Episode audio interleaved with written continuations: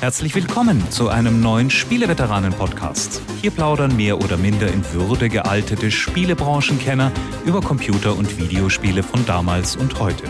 Und nun viel Spaß mit der neuen Folge. Der 202. Spieleveteranen-Podcast ist geladen und entsichert und hoffentlich bei kräftiger Stimme ist heute Jörg Langer. Die Stimme ist fest und veterantauglich und ich darf zurück begrüßen Heinrich Lehnhardt. Ja, wir haben wieder eine wunderschöne, na hoffen wir das Beste, eine akzeptable Episode angerichtet, denke ich. Einmal im Monat steht ja fest, was unser Hauptthema sein wird, aber sonst gibt's ja auch noch einiges zu erzählen. Wir haben heute eine Zeitreisenfolge und blättern wieder in längst verstaubten, vergilbten Heften, aber wir haben natürlich auch wieder eine Ladung News und zuletzt gespielt für euch. Und in diesem Sinne starten wir sofort durch, weil eine der Newsmeldungen hat bei mir gleich eine Frage ausgelöst nach dem Motto, wie viele Haushaltsmitglieder sind bei Langers jetzt schon damit beschäftigt, ein neues Kostüm zu nähen? Denn wenn das dritte, wie heißt es genau, Total War Warhammer irgendwann erscheint, dann wirst du doch sicher wieder deine Cosplay-Let's Play-Künste äh, zum Besten geben. Naja, ich habe mir im einschlägigen LARP-Bedarf äh, einfach einen Lederpanzer geholt und den noch mit Goldspray und mit dem blauen Azurnagellack meiner älteren Tochter mit Runen ver verschönerten Plaketten dann noch äh, besetzt. Ja, ich habe dann allerdings nach, äh, wie viel waren es? Ich glaube 82 Let's Play-Folgen habe ich dann, und die meisten davon im Hochsommer, habe ich beschlossen, nie wieder Kunsthaar äh, Helm und Lederpanzer zu tragen in einem Let's Play. Insoweit muss ich deine Hoffnung leider enttäuschen. Aber das ist natürlich eine schöne Ankündigung. Total War Warhammer 3. Noch in diesem Jahr soll es kommen. Und äh, man hat ja immer gerätselt, was wird denn da so enthalten sein und welche Völker und dann weiß ja vielleicht der ein oder andere Zuhörer auch, dass man ja schon Warhammer 2 und 1 quasi zusammenschalten konnte. Das war in Wahrheit einfach eine völlig neue äh, Kampagne, die etwas rausgezoomt war, also wo es weniger Provinzen pro Reich gab, ähm, die man halt äh, nutzen konnte, wenn man beide äh, Spiele im selben Account hatte. Auch nicht schlecht, diese Mortal Empires, wie es hieß. Und jetzt eben Teil 3, der die gesamte Welt des Warhammer Fantasy Universums in einem Spiel bündeln wird mit dämonverseuchten Reichen des Chaos, mit den geheimnisvollen Ländern des Ostens neuen Bundesländer auch genannt. Nein.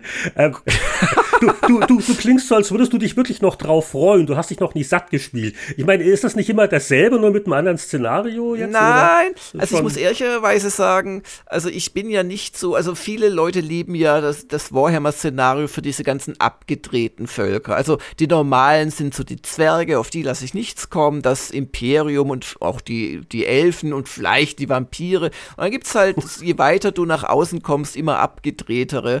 Und jetzt hast du halt wirklich die Chaos-Dämonen. Äh, da es den Korn, den Nörgel, den Sti die ist das, glaube ich, die Slanish und den Zenf und die haben jeweils ihre eigene Fraktion. Dann hast du das östliche Imperium der Katayaner, die mir überhaupt nichts sagen. Und dann kannst du halt ein Volk spielen, das war schon in der alten Welt quasi so eine Provinz und eine NPC-Fraktion, die Kisleviten. Also den kannst du dann die Leviten lesen, das sind aber solche im Prinzip so. dabei verteilen. Genau, das, das, sind dann so die, die, die Russen sozusagen, sind das so ein bisschen. Und ehrlich gesagt machen mich die Völker nicht so an. Was ich aber generell gerne habe, sind einfach die Ideen, die Creative Assembly dann immer einbaut. Die machen ja dann pro Volk so Spezialregeln auch, eine spezielle Spielmechanik. Darauf freue ich mich schon. Und auch wirklich dann äh, sicherlich erst ein halbes Jahr später das Gesamtdings alles in einem zu kriegen als extra Kampagne. Da freue ich mich schon drauf. Also ich muss sagen, ich habe jetzt eben in dieser kurzen News-Analyse wahrscheinlich mehr gelernt als damals so ein 45 Minuten Geschichtsunterricht, was da so an Völkernamen jetzt dabei waren und wer wer ist wo und wer geht wohin. Okay, gut. Also du, äh, du wirst das sicher uns dann noch Updates geben, wenn das irgendwann wahrscheinlich in der zweiten Jahreshälfte erscheint, ne? Ich, ich vermute mal stark. Also äh, Creative Assembly äh, Großprojekte erscheinen gerne so zur Jahresmitte oder spät, äh, etwas nach Jahresmitte.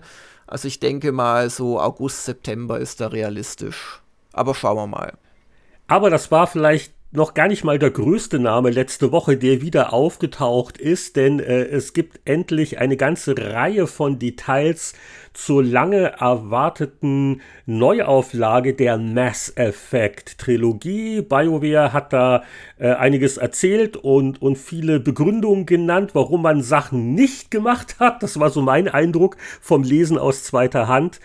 Und äh, es gibt auch einen richtigen Termin am 14. Mai der, der Mai macht alles neu. Nein, der Mai schießen die Laser und die Bäume hauen zurück oder so Genau, ähnlich. weil ver vermutlich warten da draußen jetzt Millionen von Hörern darauf, dass wir endlich mal sagen, um was geht's denn eigentlich? Ach ja, Mass Effect, das, also das, das wird doch heutzutage äh, bitte schon in der Grundschule beigebracht, wo wir gerade ja. beim Thema sind, oder? Das weiß doch jeder. Die Mass Effect Legendary Edition kommt am 14.05.21 und wer äh, vielleicht doch noch nie was so richtig davon gehört hat, also Mass Effect Effect war eine oder ja, ist jetzt wieder eine Serie von BioWare, die quasi ein Rollenspiel mit äh, veränderbaren Entscheidungen, die auch wirklich Auswirkungen hatten, meistens im Kleinen, oft aber auch ein bisschen langfristiger und äh, letzten Endes ein Deckungsshooter kombiniert haben. Allerdings ein Deckungsshooter durchaus mit Party.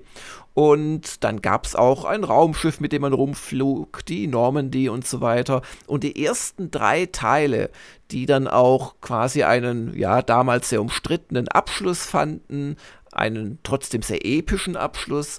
Ähm, die gibt es jetzt in Neuauflage als Remastered, also sie haben an der Handlung nichts geändert, aber sie haben wohl sehr viel überarbeitet bei der Grafik. Ähm, sie haben das Interface vereinheitlicht. Sie haben auch an so Kleinigkeiten gedacht, dass äh, zum Beispiel es erst mit dem dritten Teil einen offiziellen weiblichen Shepard gab, also so heißt der Held. Das heißt offiziell einfach einen, der eine feste äh, ja, Grafik hat als Charakter, weil man konnte sich schon in Teil 1 auch einfach irgendeinen Charakter und auch eine Heldin basteln, aber äh, jetzt gibt es halt ab Teil 1 den Shepard als Frau auch. Und dann haben sie auch in Sachen Bedienung und wie man Befehle verteilt an die äh, Squad-Mitglieder und einige andere Sachen mehr haben sie wohl überarbeitet, vereinheitlicht. Und das wird jetzt als Gesamtpaket inklusive von, man höre und staune, mehr als 40 Story, Waffen und Panzerungs-DLCs als Komplettpaket eben veröffentlicht. Für die modernen Plattformen, genau. Ja, und da freuen wir uns halt auch auf technische Verbesserungen, also 60 FPS und äh, 4K-Support, äh, alles sicher ganz gut und nett. Und man kann, glaube ich, davon ausgehen, dass also bei Mass Effect 1 am meisten gemacht wird, hat also Balber auch gesagt. Äh, da war das so auch mit der Actionsteuerung noch ein bisschen steif, soweit ich mich entsinne. Und also, was ich jetzt so empfunden habe, war so der Tenor. Also Mass Effect 1 geht eher fast so ein bisschen in Richtung Remake. Äh, 2 und 3 ist eher sanft remastered. Da wird mm, sich nicht so mm. wahnsinnig viel ändern. Also da bin ich mal gespannt und kündige auch äh, das vielleicht mal für den Mai an, so als altes, no, neues altes Spiel, oder?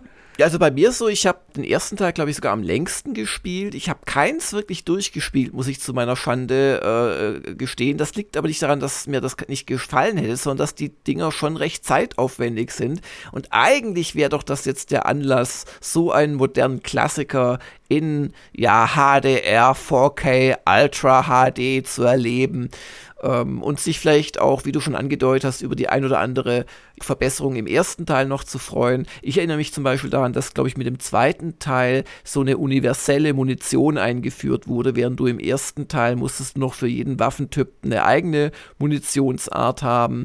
Und ja, aber was sich wohl nicht ändern wird, ist die doch sehr lange Spieldauer. Also da redet man sicherlich, auch wenn man nicht jeden Planeten dann anfliegt und nach Bodenschätzen abgrast, reden wir sicherlich von zusammen über deutlich mehr als 100 Stunden.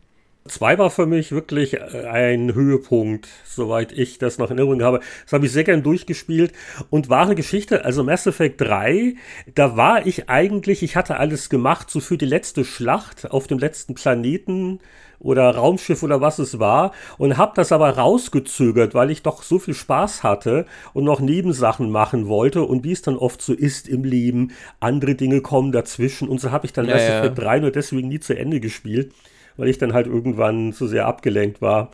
Aber äh, mal, mal gucken. Es ist äh, ja komisch, wie, also Mass Effect ist für mich immer noch eine moderne Serie, ähm, wie, wie sowas aber auch schon in diesen Remaster-Strudel gerät und, und warum nicht? Also bin, bin sehr gespannt. Ja, ich, ich, ich kann anfühlt. mich zum Beispiel daran erinnern, wo ich es zum ersten Mal wirklich vorgeführt bekommen habe, das Mass Effect 1.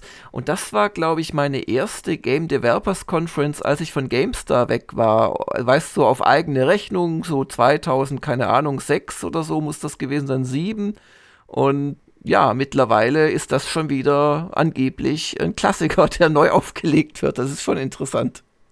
Ja, und ansonsten, apropos Klassiker, nachdem wir in der letzten Woche, oh, und da wieder der unauffällige Hinweis, das war eine Episode für unsere Patreon-Unterstützer only, weil jeder zweite Podcast ist unseren Bäckern vorenthalten. Äh, guckt mal nach, patreon.com slash Spieleveteranen, falls es euch interessiert. Jedenfalls da haben wir äh, mitgekriegt im Rahmen des Off-Topic-Segments, wie überwältigt Jörg vom Sonic-Spielfilm war. Und äh, ich hoffe, es trifft dich nicht allzu sehr, dass die äh, neue Trickfilmserie Sonic Prime wohl erst nächstes Jahr auf Netflix kommen wird. Ja, also ich habe mir schon sämtliche ähm, Abende geblockt äh, im nächsten Jahr äh, nein, also äh, ja, das darfst du dann angucken und, und mir in E-Mails äh, mit der Priorität wenig wichtig bitte vor dem Lesen löschen mitteilen, wenn du unbedingt möchtest. Es soll auch kindgerecht sein, aber das ist, glaube ich, ähm, da, naja. da, da, kannst du deine Kinder nicht mehr damit locken, glaube ich. Nee. Ja gut, also ich sehe schon, das brauchen wir nicht weiter vertiefen. An, ansonsten äh, so gemischte Schlagzeilen, Left 4 Dead 2 jetzt auch umgeschnitten in Deutschland. Das ist ja auch fast schon eine Retro-Meldung. Ja. Was ich noch interessant fand, äh, nachdem Google ja wirklich, äh, man, man, man, man weiß nicht genau wie viel, aber doch viel Geld äh, in die Stadia Studios gesteckt hat, um quasi als Technologieanbieter von Stadia auch gleich noch à la Nintendo tolle Spiele dafür rauszubringen, haben sie jetzt eben dieses äh, Studio geschlossen, wo unter anderem die Jade Raymond in wichtiger Position war und macht jetzt quasi nur noch die Plattform Stadia und hat das mit den First-Party-Titeln einfach aufgegeben. Ja, es waren, glaube ich, sogar zwei Studios, 150 Leute betroffen.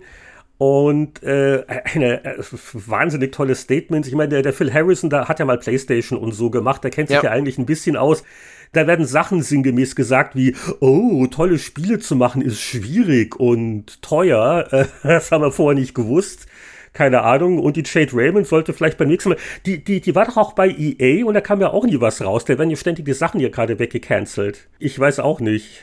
Hat den Fluch die Sache, die mir da gleich eingefallen ist, dass ja auch äh, sich die Amazon Studios durchaus nicht leicht tun. Und man sieht da so ein bisschen, finde ich, dass es nicht reicht, ein riesiger, mit Geld um sich werfender Technologiekonzern zu sein, um erfolgreiche Spielestudios aufzubauen. Also da scheint doch noch ein bisschen mehr dazu zu gehören. Naja, äh, die großen Spiele, die, die wachsen ja nicht über Nacht. Also ich bin ein bisschen überrascht, dass äh, man das bei Google nicht so budgetiert hat nach dem Motto, ja, ja, da, das sind einige Jahre Anlaufkosten wohl gefragt, aber hängt vielleicht auch sicher damit zusammen, dass Stadia als Plattform vielleicht nicht ganz so dem entspricht, was man mal in den Spreadsheet geschrieben hat. Hm. Aber ja, ist natürlich sehr bedauerlich für die betroffenen Entwickler, aber äh, es waren ja auch noch keine konkreten Namen angekündigt, also von daher leiden wir jetzt noch nicht so sehr. Ich glaube, dass auch jetzt die, die Battleborn-Server komplett dicht gemacht worden sind. Das trifft uns jetzt auch nicht so hart. Und die letzte Meldung, die ich ja noch aufgeschrieben hatte, ist, dass ein äh, geplantes GoldenEye 007 für Xbox 360, was aber nie erschienen ist, das wurde erst in einem zweistündigen Gameplay-Video gezeigt und dann mhm. hat es jetzt jemand geleakt. Also hm. da könnte man jetzt, äh, wenn man wollte, mit einem Xbox 360 Emulator das unbedingt spielen, wenn man unbedingt wollte. Und das waren so meine, meine Retro-Meldungen der Woche. Ja. Ja, und Nintendo wird immer erfolgreicher. Also Animal Crossing hat die 30 Millionen Kopien äh, übertroffen. Die Switch verkauft sich wie warme Semmeln. Also es muss gerade in Kyoto muss es äh, trotz Corona-Krise sehr glückliche äh, Barbesitzer und Restaurantbesitzer geben für die ganzen Nintendo-Mitarbeiter, die da die Korken knallen lassen. Nee, nee, nee. Die sind erst glücklich und zufrieden, wenn auch Langersan Animal Crossing sich kauft. Das ist der eine Switch-Besitzer, der ihnen noch fehlt. ja, ja. das kann schon sein. Aber man hat ja so seine Prioritäten und Vorgaben, die man einhalten muss. Was waren denn deine Prioritäten auf den Festplatten der diversen Geräte? Fragen wir doch, was haben wir zuletzt gespielt? Ja, ich äh, habe ja durch den wöchentlichen Zyklus, den wir seit äh, jetzt doch schon gar nicht mehr so kurzer Zeit haben, ein bisschen das Problem, dass ich anfange, die werten Zuhörer zu langweilen, wenn ich äh, mal zwei Wochen hintereinander dasselbe Spiel spiele. Also ich habe immer noch äh, Spaß mit dem Shadow Empire, diesem hochkomplexen äh, 4X-Strategiespiel. Habe ich da eigentlich schon, habe ich da schon von erzählt? Das mal. Ja. Ja. Schon einmal oder zehnmal? Weil wenn es weniger als zehn äh, wäre, einmal, könnte ich jetzt ich. so ein bisschen darüber berichten, wie ich es endlich geschafft habe, flugfähige Flugzeuge äh, in meine Armee einzugliedern, die ich aber nicht einsetzen kann, weil dort, wo der Krieg gerade stattfindet, da, da ist die Entfernung zu weit und da können sie nicht hinfliegen. Und Jetzt müsste ich da neue bauen, aber es fehlt der Stadt an Nachschub und Industrie, um sie zu bauen. Und aber ich, ich gewinne trotzdem. Ich werfe da immer weitere Infanteriedivision billige hin und die machen das schon. Nee, aber ansonsten, ich habe auch noch mal in äh, Turrican Flashback reingeschaut. Äh, einfach, das ist für mich gerade so ein nettes, ich spiel's mal 10 oh ja. Minuten Spiel. Was, was spielst du denn da? Stehen ja vier Titel zur Auswahl. Du hast 10 Minuten. Welchen wählst du freiwillig? Also ich, ich, ich wähle immer noch freiwillig den ersten, weil ich sonst völlig durchdrehe. Also äh, Turrican 1, die Amiga-Fassung, die da quasi Grundlage war. Und äh, hätte aber auch jederzeit natürlich die drei anderen zur Auswahl ich spiele mal unbedingt eins der beiden Konsolen-Turricans. Die sind schon ein bisschen anders vom Feeling her und vielleicht sogar ein bisschen leichter reinzukommen wieder. Äh, kann ich ja dann fürs nächste Mal machen. Dann, dann genau, habe ich, hab ich da wieder was Neues zu erzählen. Nee, aber das ist die Wahrheit. Äh, ich spiele immer noch ein bisschen Wasteland außerdem. Und also das, drei. Drei, genau. Und das ist gerade so gewesen. Achso, und ich, ich, spiel, ich, ich, ich bin schon wieder zu einem Let's Play verdonnert worden, zu Dark Souls 2, aber das ähm, muss ich jetzt Ach, hier je. nicht ausbreiten, ja. Naja. Also, dann kann ich einen Titel immerhin präsentieren, der relativ neu ist. Da ist äh, vor einigen Tagen oder letzte Woche erschienen. Ein Grusel-Adventure mit dem schönen Titel The Medium. Und dieses Medium, das ist unsere Heldin, die wohl von klein auf in der Lage ist, also ins Jenseits zu blicken und mit den Verblichenen zu kommunizieren. Und äh, das gibt es äh, für alle möglichen Systeme. Es ist bei Game Pass dabei. Also wer das auf PC oder Xbox ohnehin das Abo hat, soll es mal auf jeden Fall downloaden, weil das ist ein recht vergnügliches, atmosphärisches, so Spuk-Adventure am Anfang. Äh, was daran interessant ist, die Schauplätze werden aus starren Kameraperspektiven gezeigt. Das ist ja aus der Mode gekommen. Resident Evil hat das natürlich in seinen frühen Folgen sehr gerne gemacht und äh, das äh, hat ja auch so gewisse Vorteile für die Inszenierung. Also wie genau zeige ich jetzt dem Spieler einen Raum oder einen Winkel und äh, das Einzige ist, dass ich dauernd mit meinem rechten Daumen was am zweiten Knüppel machen will und nichts passiert. Also du kannst wirklich die Kamera nicht frei bewegen.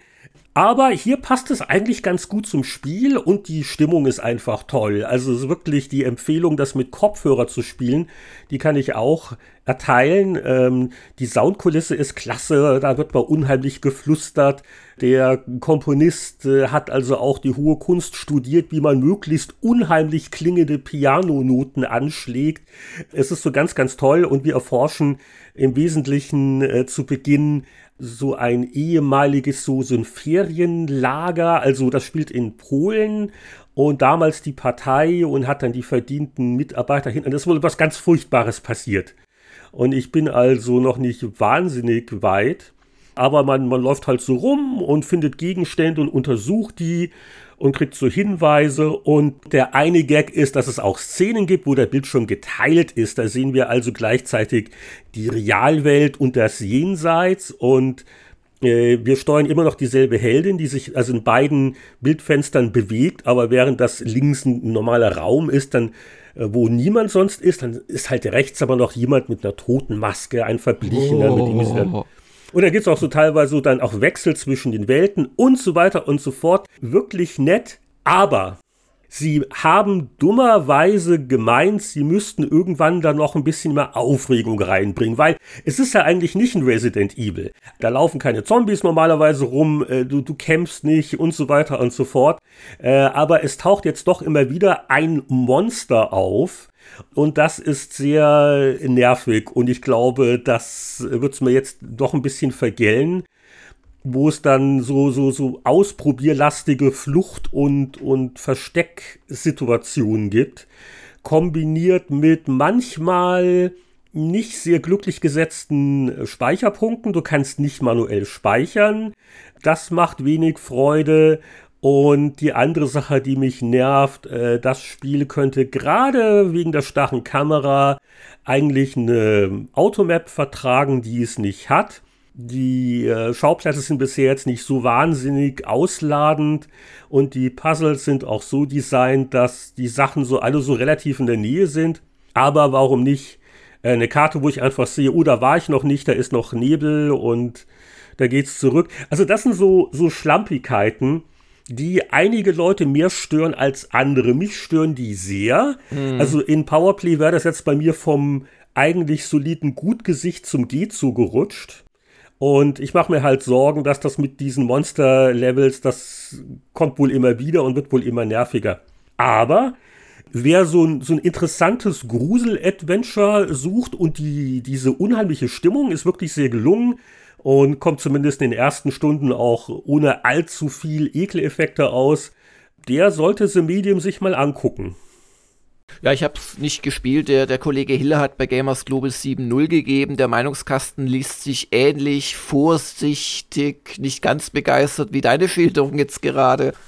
Hast du einen Eindruck, weil das hieß ja, man konnte dieses zwei Welten nebeneinander nur mit der modernen Technik der Next-Gen-Konsolen stemmen, dass das irgendwie mehr als äh, Marketing-Blabla war? Ja, klingt schon ein bisschen nach Marketing-Blabla. Ja. Ich, ich, ich weiß nicht, also äh, Spiele mit zwei Bildhälften oder verschiedene Sachen passieren. Gab's schon mal, oder? ich, ich, ich, ich weiß nicht, ja. Also vielleicht beziehen sie sich darauf, dass das wohl Raytracing unterstützt. Ich habe es jetzt nur auf dem PC gespielt, nicht auf einer Series X oder so. Äh, das kann ich jetzt nicht bestätigen. Allerdings also auch grafisch, mir gefällt das gut, weil sie also wirklich diese, äh, diese Räumlichkeiten auch sehr detailliert dargestellt haben und es ist äh, also ist auch stilistisch sehr gut gemacht. Ich glaube, das Entwicklungsteam äh, kommt, glaube ich, auch aus Polen. Ja, genau. Also da, äh, also da steckt viel Gutes drin und äh, sie haben auch schon gesagt, Tag 21 schon profitabel. Also bitte die Fortsetzung und alle haben mitgeschrieben, was ich vorhin bemängelt habe. Ähm, also da, da, da steckt schon viel Gutes drin, aber äh, leider auch so, so einige Schludrigkeiten, die mir den Spaß jetzt ein bisschen trüben. Aber mal gucken, mal schauen, wenn ich so, so ein bisschen noch äh, abendlichen Grusel brauche, ob ich da noch, noch wieder reingehe. Schlecht war es ja wirklich nicht. Ja, schlecht war auch überhaupt nicht, was uns an Massen von guten Hörerfragen kürzlich übermittelt wurde. Wir hatten ja dann auch erst vor ein paar Folgen die Spezialausgabe Hörerfragen, Spieleveteranen antworten und wir haben noch eine Menge von Fragen über und die wollen wir ab jetzt wieder nachträglich beantworten in der Frage zum Tage. Und vielleicht können wir das aber auch in den Plural versetzen heute, Heinrich, oder? Ja, mal gucken, wie lange du brauchst, um die erste zu beantworten. die richtet sich ja primär an dich, deswegen darf ich sie gleich vorlesen und du legst los. Andreas schreibt uns, Frage an Jörg. Manchmal redest du im Podcast darüber, dass du ein Spiel privat weitergespielt hast. Wie trennst du eigentlich berufliches und privates Spielen? Ändern sich deine Spieleindrücke, wenn du privat ein Spiel noch länger spielst als beruflich? Äh, ja, das ist wirklich eine komplexe Frage. Ich habe mich jetzt mal ein bisschen bequemer hingesetzt und ähm, auch noch mal was getrunken vor der Beantwortung. Nein, also A, ich spiele äh, erstaunlich wenig privat, weil irgendwie doch sehr viel von dem, was ich spiele, sich dann irgendwie wiederfindet. Im Spieleveteran-Podcast bei Zuletzt gespielt. Aber auch, ich habe so eine Rubrik auf Gamers Global Jörg spielt, wo ich so Geheimtipps oder auch vielleicht unbekanntere Sachen vorstelle. Die muss ich natürlich erstmal erspielt haben. Und äh, da ich in der Redaktion ja eh fast alles so mitkriege, was es so an, sag ich mal, AAA-Titeln gibt und äh, in Anführungszeichen wichtigen Titeln, muss ich da auch einfach erstmal solche Sachen finden. Darum spiele ich viel auf dem iPad oder auch mal Indie-Geschichten. Und da gibt es dann aber auch natürlich auch viel Mist, den lasse ich dann nach einer halben Stunde oder Stunde wieder. Da kommt das her. Aber da ich ja die Sachen dann verwusste, wenn sie halbwegs was tauge, ist dieses eigentlich private Spielen letzten Endes ja auch schon wieder irgendwie beruflich begründet. Aber äh, zu dem Teil mit den Spieleindrücken, da ändert sich durchaus was. Also ich habe das jetzt zuletzt äh, in der, in der Off-Topic-Folge mit dem Heinrich haben wir über Yakuza 7 gesprochen. Und da war es so, dass ich den Test bei Gamers Global so nach 25, 30 Stunden Spielzeit gemacht habe und danach, weil das Spiel ist dann noch längst nicht vorbei, danach noch weitergespielt habe und dann haben sich meine Eindrücke schon noch mal etwas verschoben und ich habe das auch in dem Off-Topic-Podcast gesagt, dass ich mittlerweile eher wahrscheinlich die 9-0 geben würde als die 8-5, die ich gegeben habe. Das ist jetzt eher selten, aber kann schon auch vorkommen. Aber generell ist privates Spielen etwas, worauf ich einfach Lust habe und es nicht machen muss. Und ähm, es kann auch sein, dass ich dann immer wieder dasselbe Spiel rauskrame im Laufe der Jahre oder also Strategic Command zum Beispiel, das spiele ich bestimmt alle zwei Jahre dann mal äh, exzessiv ein, ein Wochenende oder zwei lang. Und ähm, das ist dann etwas, ja, das ist dann auch rein privat, weil ich kann nicht immer wieder über Strategic Command irgendwie was sagen oder schreiben. Also eine Sache, die mir letztes Jahr nochmal aufgefallen ist beim Final Fantasy VII Remake, ist dieses, ich spiele unter Zeitdruck, weil äh, wie stark wirkt sich das denn aus, dass du eine Deadline hast und hast so ein großes AAA-Spiel? Also ich teste ja beruflich eher weniger, und mir ist es nur wieder aufgefallen, letztes Jahr beim Final Fantasy VII Remake, da hätte ich eigentlich aufgehört irgendwann, aber ich wollte halt für den Podcast äh, kompetent drüber meckern. Und da habe ich mich dann durch das Ende noch äh, gequält. Hast du manchmal das Gefühl, dass sich so dieser Termindruck so ein bisschen auch auf die Wahrnehmung auswirkt?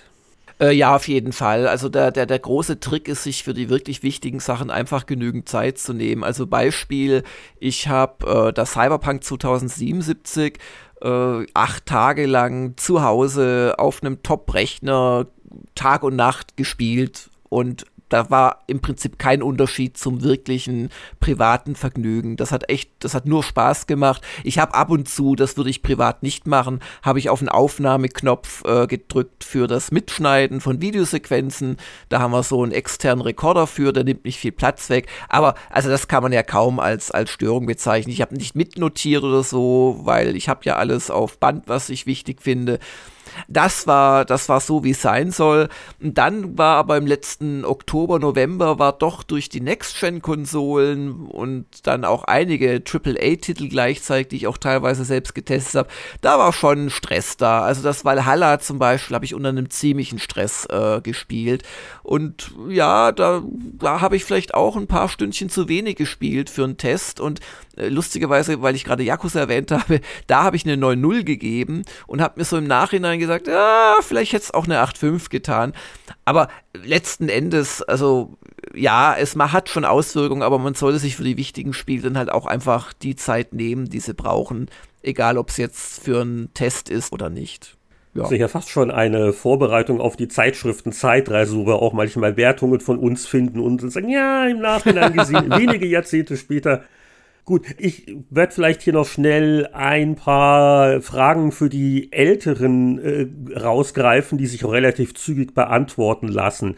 Whoop fragt zum Beispiel, da ja inzwischen bei der Zeitschriften Zeitreise, gutes Stichwort, nun auch die 80er überholt sind, Gibt es Überlegungen, diese auf 40 Jahre auszudehnen? Ja, also, ich glaube, die Zeitmaschine, vielleicht nicht bald, aber irgendwann mal könnte man die mal vielleicht in die Werkstatt geben und dann wird die aufgerüstet, oder? Ja, wir müssen nur aufpassen, weil irgendwann überholen wir uns dann wieder selbst. Sag mal so, wenn wir äh, an den Punkt kommen, wo wir auf einmal ähm, zehn Jahre sind vergangen und äh, ja, dann, dann muss man kreativ sein oder auf andere Hefte ausweichen. Aber bis dahin, ich sag mal, also so ab 83, spätestens 84, sagen wir mal 84, könnte man eigentlich, weil da gab es halt Happy Computer. Es gab ja auch schon vorher Telematch. Und äh, wir haben ja auch sogar, äh, ich glaube, der nächste Milestone bei unserer Patreon-Kampagne ist also eine, eine Zusatzzeitschrift für die Patreon-Folgen. Ja, also ich will das mal nicht ausschließen. Ich würde liebend gerne die äh, 80er äh, wieder in die Zeitreise holen. Weiß nicht, wie es dir geht. No, also ein paar Jahre haben wir noch, aber dann, dann können wir da, glaube ich, mal drüber nachdenken. Ja, ich habe so seit äh, ab, ab 84 oder so war ich aktiver Teilnehmer als Spieler der Szene, insoweit gerne. Ja, und der Andreas Wander, der hat uns wieder einen ganzen Batzen Fragen geschickt. Äh, hier kurz rausgegriffen. In 1984er und 85er Ausgaben der Happy Computer und 64er finden sich neben HL und BS auch andere Namen in den Spieletests. Handelte es sich hier um Praktikanten, Bewerber, Aushilfen, denn diese scheinen in der Redaktion dann nicht mehr aufzutauchen wie Gregor Neumann oder Henrik Fisch. Nein, also die beiden Beispiele, das waren gestandene Redakteure, äh, zunächst auch von Happy Computer. Äh, wir hatten die Angewohnheit, gerade wenn auch mal ein Sonderheft war, dass wir auch mal Kollegen, die eigentlich nicht fest bei uns in der Spieleredaktion waren, gefragt haben, ob sie nicht Lust hätten, da ein bisschen mitzuarbeiten. Also so haben wir ähm, gerade bei den Sonderheften immer wieder auch Gregor dabei gehabt, für dem ich heute noch sehr dankbar bin. Und ja, Hendrik hat ja auch ein paar Jahre dann ähm, zu Powerplay-Zeiten war auch fest im Team. Aber nee, also wir haben damals zu der Zeit viel Wert darauf gelegt, dass das bei uns interne feste Leute waren weil, also es gab ja nicht wie heute so diesen Pool an erfahrenen Freien.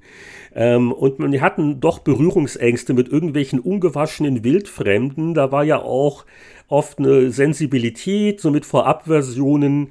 Und äh, das waren in der Regel schon interne Leute. Es gab allerdings, das stimmt, also 84 noch, als die Petra Wengler den Spieleteil noch geleitet hat, da hat sie viel mit Freien gearbeitet. Aber dann kam irgendwann Boris und ich und haben den Freien äh, quasi alles weggenommen, um die Frage damit zu beantworten. Und dann erkundigt sich Andreas noch Richtung Ende 87, als äh, Martin Gabsch und Anatol Locker sich vorgestellt haben wie viele Bewerber habt ihr und oder die Verlagsleitung interviewt? Wie viele Partien International Soccer mussten sie gegen Heinrich bestehen? Wie schnell musste Ultima 4 gelöst werden?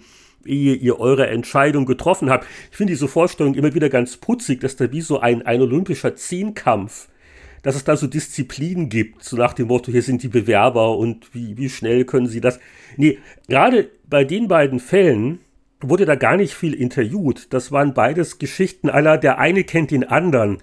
Also der Anatol hatte sich bei der 64er beworben und die hatten ihn uns empfohlen, ob der nicht zu uns besser passen würde, hat er.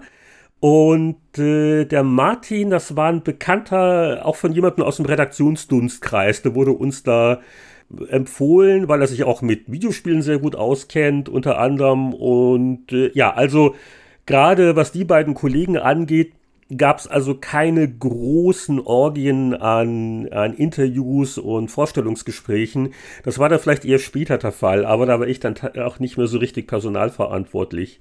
Wir, aber irgendwann haben wir eine Sonderfolge zu den Bewerbungsgesprächen von äh, Langer und Stange bei PC Player. Da gibt es vielleicht noch Zeitzeugen, oder? Ja, Zeit ist das richtige Stichwort, fehlt nur noch die Reise. Wir gehen zur Zeitreise.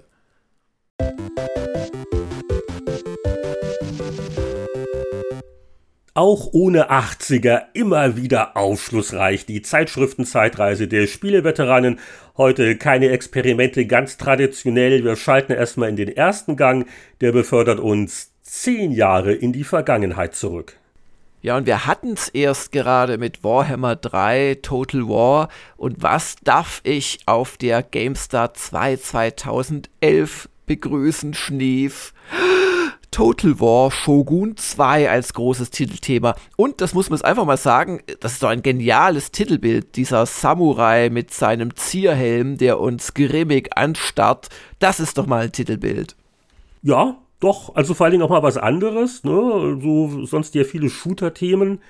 Und auch sowieso diese, diese Hörner da über das Logo, ne, also das ist schon, was ist, ist das ein, ein Wolpertinger Schädel, den er da sich auf das Köpfchen, auf den Helm geklebt hat? nee, das ist, das soll ein, ein äh, japanischer Dämon sein. Also die äh, Samurai, vor allem, also jetzt nicht vielleicht die niedrigen, die mussten eher die, die Standardausrüstung nehmen, aber die etwas höher gestellten Samurai, die hatten schon recht prunkvolle Helme, die natürlich dazu gedacht waren, dem Gegner dann auch einfach Angst einzujagen und die ja nicht so hochgewachsenen japanischen Krieger noch so ein bisschen größer erscheinen zu lassen. Das war schon, glaube ich, recht typisch, was man da sieht auf dem Titelbild. Und ansonsten sagen wir immer, bei solchen Preview-Titelthemen warten wir dann vielleicht dann noch auf den Testbericht. Wobei also die ersten Eindrücke waren sehr positiv, Potenzial ausgezeichnet, schreibt der Michael Graf. Du kannst es sicher noch erinnern, war das fertige Spiel dann auch so ausgezeichnet wie gehofft? Ja, mehr dann, wenn die Tests erscheinen. Aber ich kann ja ein kleines, ein kleines Bonbon kann ich ja vielleicht verraten. Nachdem Creative Assembly jahrzehntelang Probleme damit hatte, Belagerungsschlachten richtig führen zu lassen, haben sie in dem Teil beschlossen, dass es schlichtweg keine Belagerungsschlachten mehr gibt. Man konnte im Prinzip einfach die Mauern von den äh, Schlössern und Burgen hochlaufen. Aber wenn ich dann in den eigentlichen Testteil gucke, muss ich feststellen, ah, vor zehn Jahren, also vor allen Dingen im Vergleich zu gewissen anderen Jahrzehnten, ich will ja jetzt nicht schon die Powerplay hier positionieren, aber da war ja nicht viel los. Das war ja schon eine PC-Durchhängerperiode. Also das, das Test-Highlight ist ja eine World of Warcraft-Erweiterung. Oder wie siehst du das? Naja, weil man halt vielleicht auf PC-Spiele beschränkt war und äh, man darf nicht vergessen, diese Hefte wurden ja dann auch irgendwann Anfang äh, Dezember in Wahrheit gemacht oder, oder Mitte Dezember, wenn die dann jetzt so rauskamen. Und das ist dann halt das Ergebnis. Wir hatten bei der Gamers Global in dem Zeitraum eins, zwei äh, starke Konsolentitel durchaus. Aber hier, immerhin bei der GameStar, das World of Warcraft Add-on Cataclysm 88 Prozent. Also wir können das ja gleich ein bisschen mischen nach dem Motto, hier ein Test aus der GameStar und du wirfst dann immer noch was aus der Gamers Global dazu von vor zehn Jahren, ihr mit euren Konsolentests, ne? Dann wird das auch ein bisschen vielfältiger, weil zu World of Warcraft muss man jetzt nicht mehr wahnsinnig viel sagen. Cataclysm war die Erweiterung, wo sie auch äh, die, die alte Spielwelt äh, überarbeitet haben. 88 äh, Prozent. Wie, wie bewertet man eine WoW-Erweiterung? Ist schwierig, aber da hat die GameStar was sehr Cleveres gemacht, finde ich, nämlich drei Meinungskästen von drei Spielertypen. Die Anfängerin, das war die Petra Schmitz, die hat wohl zum ersten Mal WoW gespielt, war auch nicht begeistert. Der Wiedereinsteiger, das war der Michael Trier, der nach einer längeren Pause zurückkam und es eigentlich ganz gut fand. Und der Profi, und das ist unser geschätzter Kollege Knut Gollert, der also da von Anfang an immer bei WoW dabei war und auch meinte, nie war es so gut das Glanzlicht der Erweiterung, die fulminante Umgestaltung der alten Welt setzt den Kauf von Cataclysm nicht mal voraus, aber er war auch ein bisschen kritisch. Ähm, das Endgame, das kam mir ein bisschen dünn vor, man kam wohl auch sehr schnell hin. Und so, welches Konsolenspiel hat Gamers Global zu bieten? Ja, im Dezember noch erschien, von mir dann, glaube ich, tatsächlich auch über die Feiertage gespielt und dann im Januar getestet, war Zelda Spirit Tracks.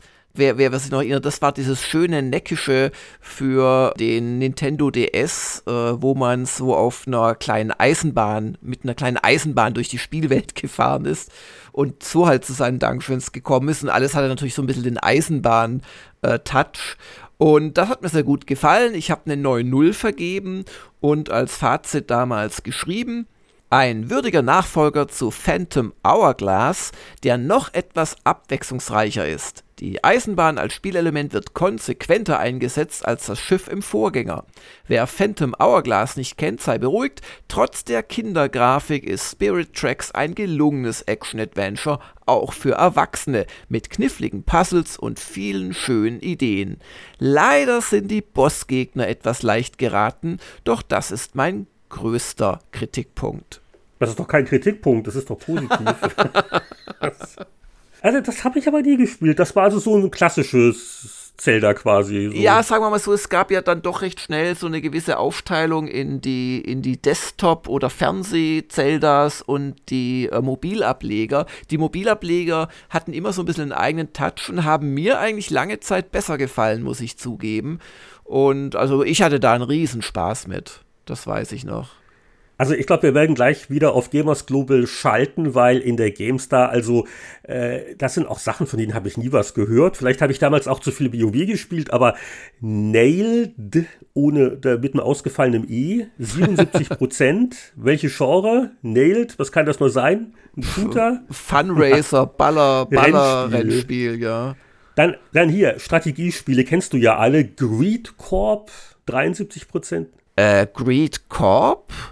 Das äh, Strategiespiel, weil wir haben ungefähr zeitgleich getestet Greed Black Border und das war ein, ja, okayer Diablo-Top-Down-Shooter, aber das ist nicht dasselbe Spiel. Nee, da bei, bei dir geht's um, um Kampfeinheiten. Nee, bei, bei uns geht's um, um Rumrennen und, und Kämpfen und Gegenstände einsammeln zwei Spiele mit Greed im Namen, die wir beide alle vergessen haben. Aber ganz ähnlicher Wertung. 73 für Greed Corp bei GameStar und 7.0 für Greed Black Border bei Gamers Global. Sachen gibt's manchmal. Wahnsinn. Äh, eines der wenigen prominenten Highlights bei der GameStar im Testteil war noch quasi eine Zusammenfassung von einem Episodenspiel, das eigentlich schon 2009 rausgekommen war, Tales of Monkey Island, alle fünf Episoden gesammelt, äh, dann jetzt auch in Deutsch. Äh, der Patrick Zelück hat äh, 77 Prozent dafür nochmal gegeben, aber er schrieb, so recht will der Funke von damals nicht überspringen. Hat das etwas mit einer überbordenden Erwartungshaltung zu tun? Mag sein. Aber es ist auch eine Frage des Stils. Bei Sam Max passt der reduzierte und polygonarme Telltale-Stil in meinen Augen sehr gut, aber nicht bei Monkey Island. Hier will ich liebevolle Details, warmes Design und einmaliges Flair. Das bieten mir die Tales of Monkey Island ebenso wenig wie die legendären anspruchsvollen Rätselketten von damals. Offensichtlich ein Fan der klassischen Titel. Ja, sonst Deathspank, Songs of Virtue 73%, Spider-Man Dimensions 67%. Also echt kein toller Monat. Bisschen besser hatten wir es als Online-Magazin denn wir durften das fantastische Darksiders testen mit 8.5. Das erschien für Konsole tatsächlich im Januar, für PC dann erst mehr als ein halbes Jahr später im September. Und der Alex Hassel lobte, Darksiders bietet zwar kaum eigenständige Ideen, die von anderen Spielen inspirierten Features werden dafür aber sehr ordentlich verknüpft. Herausgekommen ist eine bunte Schlachtplatte mit Endzeitstimmung, die nicht nur die Finger, sondern vor allem auch den Kopf anstrengt. Wer von Darksiders pures Gemetzel erwartet, wird schneller an den Rätseln scheitern als Krieg, so hieß der Hauptheld, seine Gegner zerrupfen kann. Wer hingegen einen ausgewogenen Mix aus brachialer Action und klugen, manchmal fiesen Denksportaufgaben sucht, wird mit dem apokalyptischen Reiter viele unterhaltsame Stunden verbringen. Das ist ja inzwischen eine Trilogie. Äh, ich habe den letzten dritten Teil in sehr, sehr schlechter Erinnerung. Viel zu doof, frustrierend, alles Mist. Aber ich glaube, die ersten beiden waren gar nicht schlecht. Ja, die waren richtig gut. Das waren ja im Prinzip Zeldas für Erwachsene. Also die haben ganz ja. viele Mechanismen aus den Zeldas äh, verwendet. Beispielsweise, dass man sich dann, wenn man lange irgendwas untersucht hat, ein Gebiet, sich Abkürzungen freischaltet. Beziehungsweise, dass man mit neuen, äh, ja, Gadgets sich ganz neue Levels auch wieder wieder eröffnet. Und das hat echt ein, eine Menge Spaß gemacht. Aber du hast recht, der dritte Teil war nicht mehr so doll. Und in der Abteilung ist das auch schon zehn Jahre her. Er hatte das Avatar-Spiel getestet. Ja, da haben wir doch auch die Stunde der Kritiker zusammen gemacht, einer der yeah. immer noch ersten. Äh, da war ich nicht so begeistert. 6.5. Und ich, ich habe ja den Film geliebt. Äh, ich habe im selben Monat habe ich eine sehr positive Filmkritik äh, auch veröffentlicht. Sag mal, wird irgendjemand sich für diese Nachfolgefilme interessieren? Ich finde das ja schön, wie sehr ja, der hallo, Cameron ich, ich, daran ich, hängt.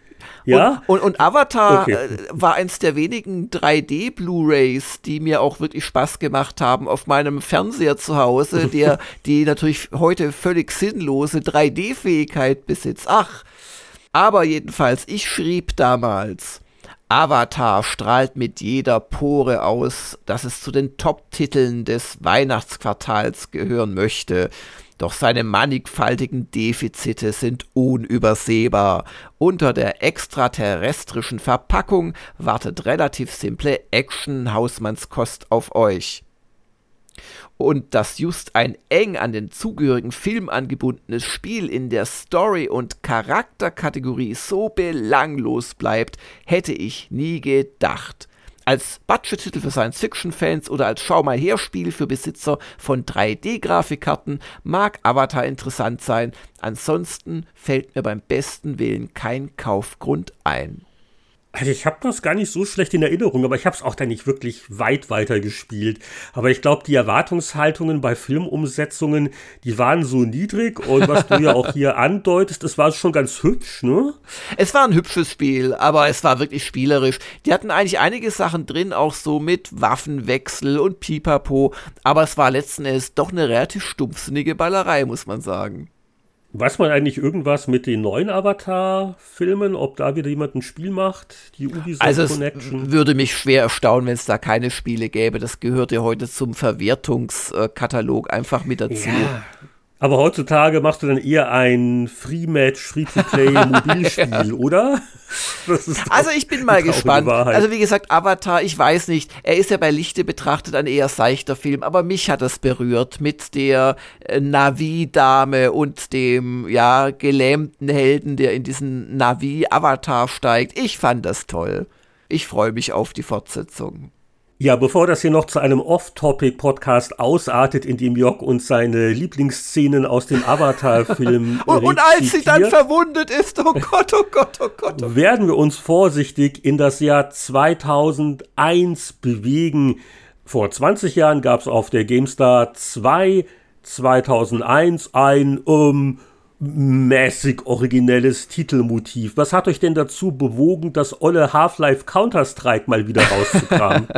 Die reine Verzweiflung fürchte ich, dass das Giants, das auf Platz 2 war, kein Mensch damals kannte, Klammer auf, und auch heute wieder niemand kennt, Klammer aber, zu. Aber das Giants hatte tolle Artworks, doch mit dieser barbusigen blauhäutigen Nixe, Zaubernixe. Ja, Nixe, genau. Ja. Also, die hätte viel besser ausgesehen als da euer äh, Skimasken, äh, PNP, wie heißt das, der, der Standard-Masken-Werbefigur hier von Counter-Strike. Ja, wobei, also es Titelbild ist wirklich ein bisschen hässlich und äh, das ist erstaunlich, weil eigentlich funktioniert es gut, wenn du einen Soldaten hast, der dich anschaut. Wenn ich mir das Titelbild genauer bei, ansehe. Bei, bei, mir funktioniert das nie so gut, wenn ich von Soldaten angeschaut werde. Wenn ich immer etwas nervös und versuche, unauffällig wegzugucken. Ja, du bist halt kein Ballerspiele-Fan. Aber ähm, ich habe auch einen starken Eindruck, dass die Augen nochmal neu gemacht wurden von unserem lieben Titelautor Hannes Helfer weil die scheinen mir ein bisschen zu menschlich auszusehen bei dieser ansonsten doch äh, Computerspielgrafik ähm, gezeichneten. Jedenfalls, also Half-Life Counter-Strike, der Grund war schlicht und ergreifend, dass nach etwa einem Jahr, als das als eine zunächst kostenlose Mod für Counter-Strike äh, Furore gemacht hat, dass es als äh, Spiel im Laden jetzt erschien, auch in der deutschen Version, auch mit ein paar Änderungen, wie zum Beispiel ähm, einem Tutorial, wo man schon mal das Bombenlegen und Bombenentschärfen offline üben konnte. Und das war uns Anlass genug, das quasi vorzustellen. Wenn man dann allerdings durchs Heft blättert, muss man sagen, der eigentliche Test ist zwei Seiten stark und die restlichen der, was weiß ich, zehn oder zwölf Seiten sind dann auf Report Mythos Half-Life, ein Gunman-Test und so weiter und so fort äh, aufgeteilt. um halt quasi aus der Masse der Themen, die irgendwie unter den Oberbegriff Half-Life passen, ein würdiges Titelthema noch zu zaubern.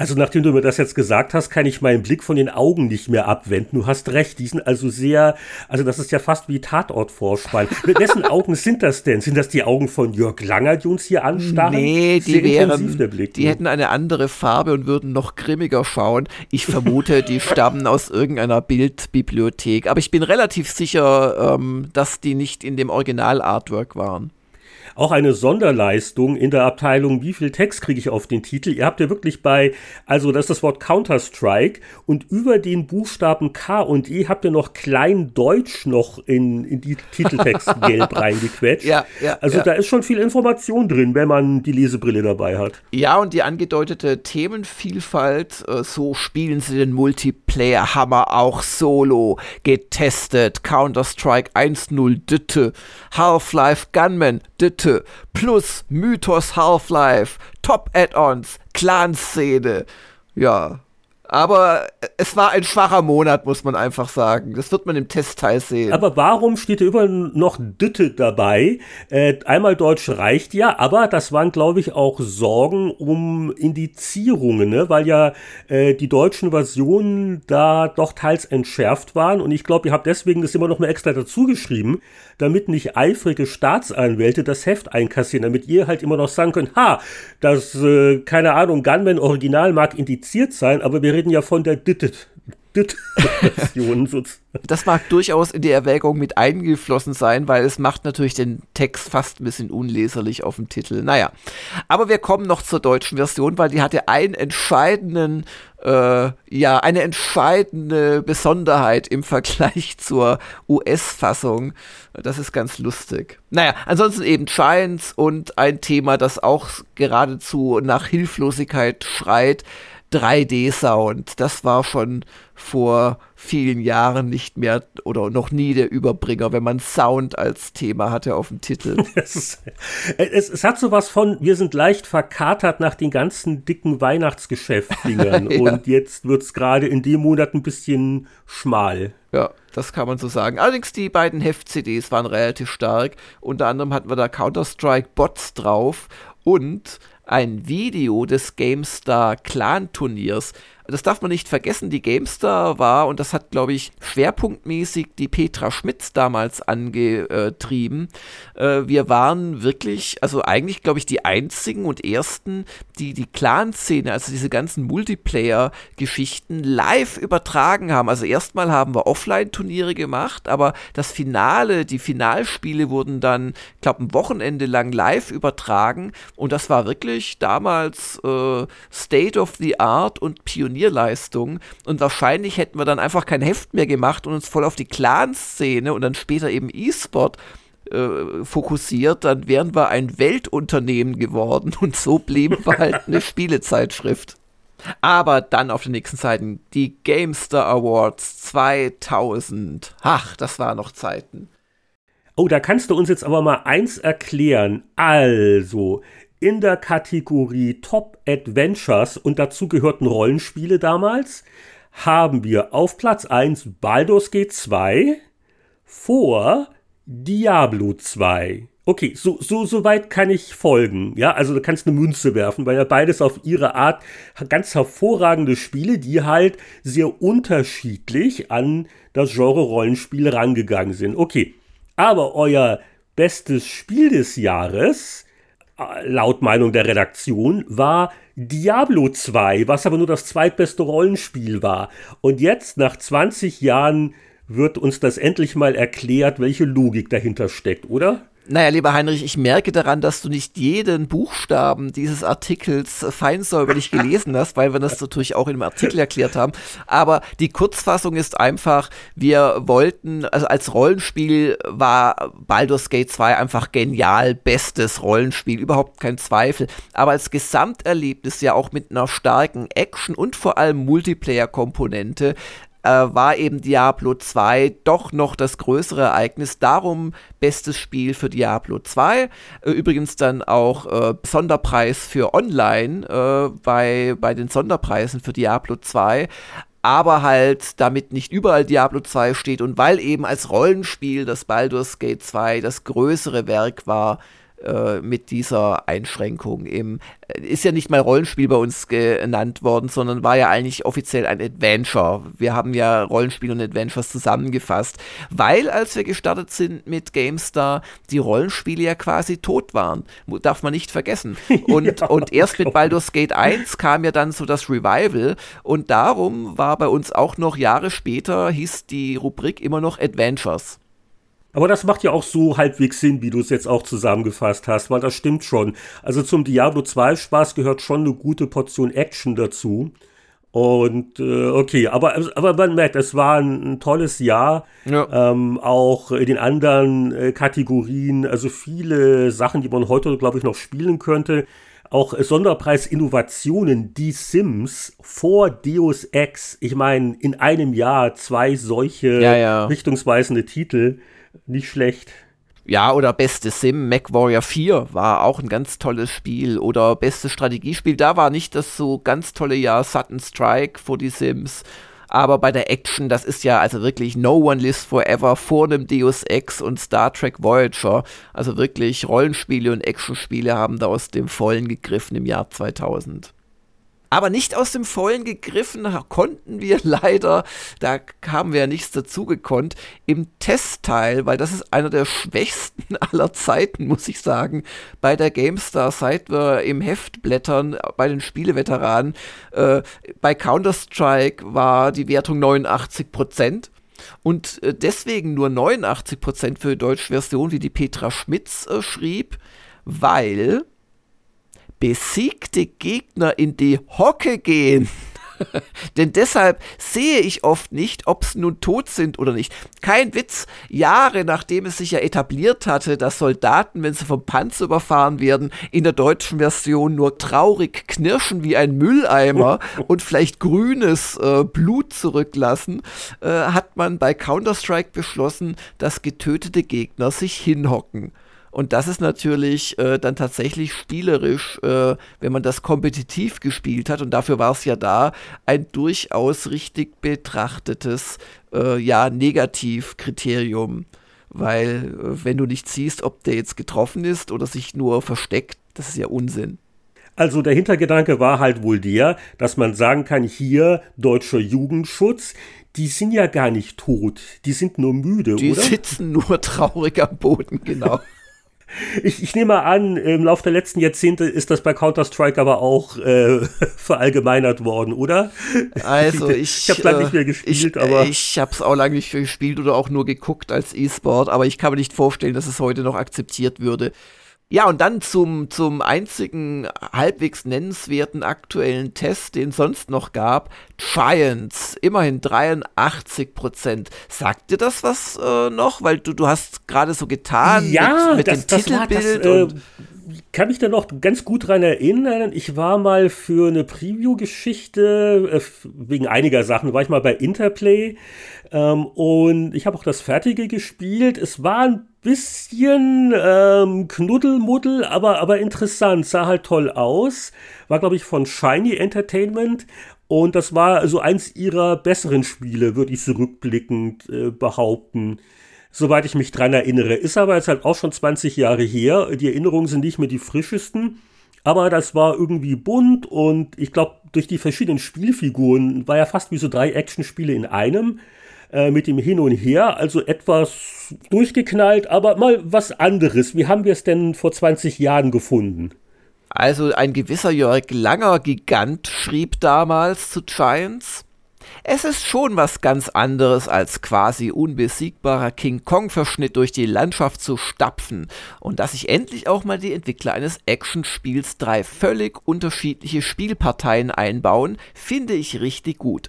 Man sollte allerdings schon etwas Toleranz für schräge Ideen und bemüht komische Zwischensequenzen haben, den ach so lustigen Smarties würde ich am liebsten den Hals umdrehen Und auf meinem TNT2-Rechner zu Hause sieht Giants nur halb so gut aus wie auf meinem GeForce-Boliden in der Redaktion. Ja, ähnliches kennt man ja heutzutage von Cyberpunk mit Raytracing oder nicht. Aber was hat denn der Peter Steinlechner als Haupttester zu dem Spiel gesagt, Heinrich? Ja, auch er geht auf die Grafikfaszination ein. Er schreibt, am liebsten würde ich sofort in die Welt von Giants einziehen schöner geht's fast nicht. Und dann meint er noch, Spielspaß pur kommt bei mir vor allem mit den Aliens im ersten Abschnitt auf. Da mag Delphi noch so hübsch sein, die unpräzise Zauberspruchausführung nervt gelegentlich. Kabuto ist zwar eine schräge Augenweide, sein Haut drauf Kampfstil auf Dauer aber ein wenig eintönig. Also, wer das nie gespielt hat, Kabuto war so dieses Riesenmonster. Ne? Das, das habe ich quasi mit dem King Kong gemeint, genau, ja. Genau.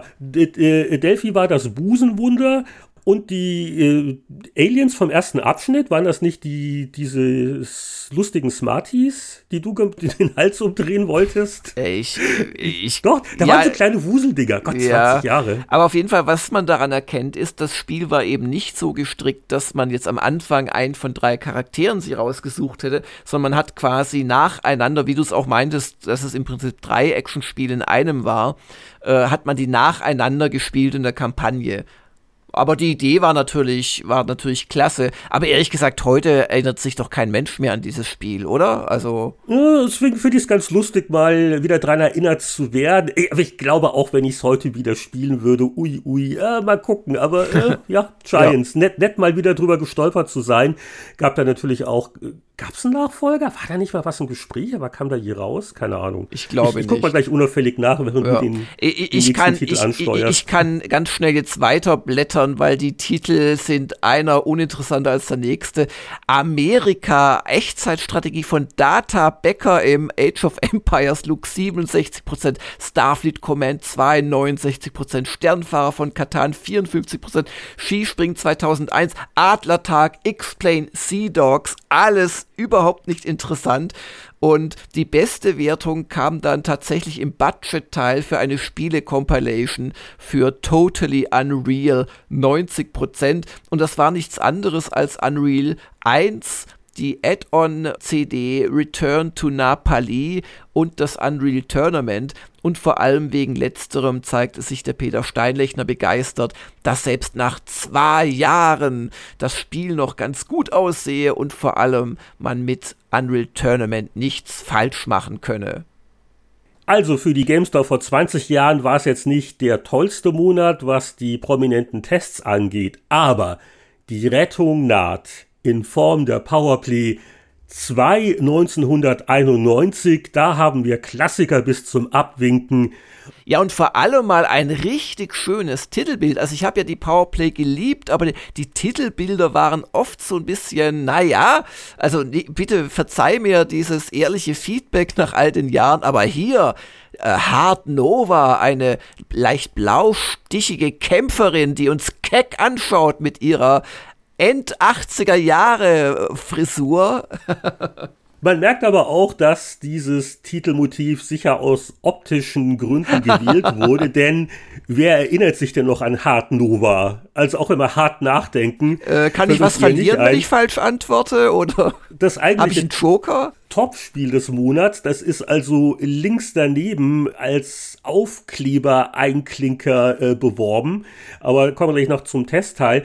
Äh, allerdings muss ich auch äh, sagen, diese doch etwas kindische Lemmings-Artwork, äh, ja, sicher, es war das wichtigere Spiel. Aber wir haben ja damals bei der ersten PC Player auch den legendären Fehler gemacht, da die Lemmings 2 Artwork groß zu machen und, und Lemmings für ein pseudo-erwachsenes äh, Spielemagazin. Hm. Ich glaube, das war, wie ihr es gemacht habt, schon die bessere Wahl. Das Einzige ist, wenn ein Aufkleber im Heft ist, komme ich jetzt nicht automatisch und intuitiv darauf, dass es sich um einen Test zu einem wirklich guten Spiel handelt. Äh, ja, das ist so stimmt. Das hätte man noch dazu schreiben können. Vielleicht kam das Testmuster auch so spät. Den Aufkleber, den musste man frühzeitig organisieren. Das war ja produktionstechnisch ein wahnsinniger Aufwand. Ich glaube, das habe ich sogar noch eingefädelt. Also die, der Aufkleber wurde vom Hersteller geliefert, aber das musste dann in die Druckerei geschafft werden. Und dann musste das ja dann noch ins Heft. Aber äh, lustig ist ja auch bei Hard Nova die Unterzeile. Ähm, und zwar heißt es da der Nachfolger zu Sentinel Worlds. Das hat jetzt nur auch einen kleinen Haken, weil keiner Niemand kennt's.